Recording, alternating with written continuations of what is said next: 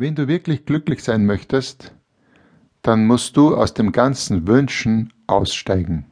Das heißt, wenn ich jetzt zum Beispiel einen Porsche habe und an mir fährt ein Ferrari vorbei, habe ich schon wieder ein Verlangen nach dem nächstgrößeren, schöneren und teureren Auto.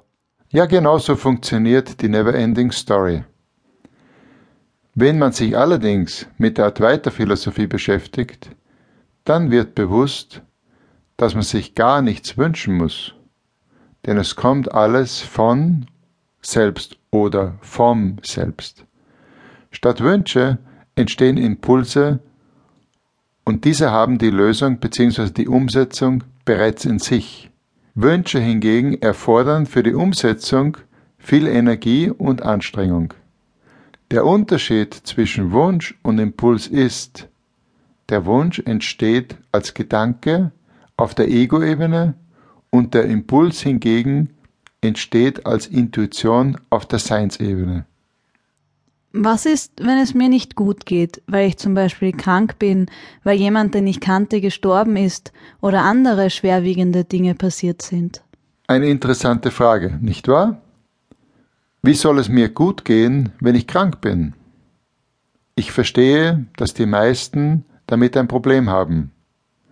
Das wäre für den ersten Schritt auch zu viel verlangt. Deshalb rate ich allen, die bewusst ihr Glück fördern wollen, mit einfacheren Dingen zu beginnen. Kleine Schritte sind sehr effektiv, wir unterschätzen sie leicht. Nehmen wir zum Beispiel eine leichte Verkühlung.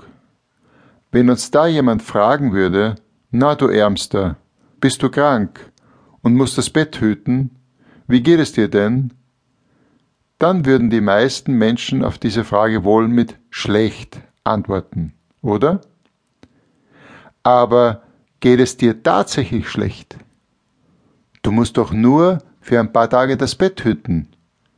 Warum kannst du es dir dabei nicht auch gut gehen lassen?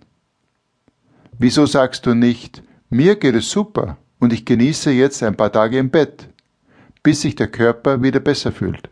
Ich erinnere mich dabei an ein Seminar, das ich vor ein paar Jahren in Bayern gegeben habe.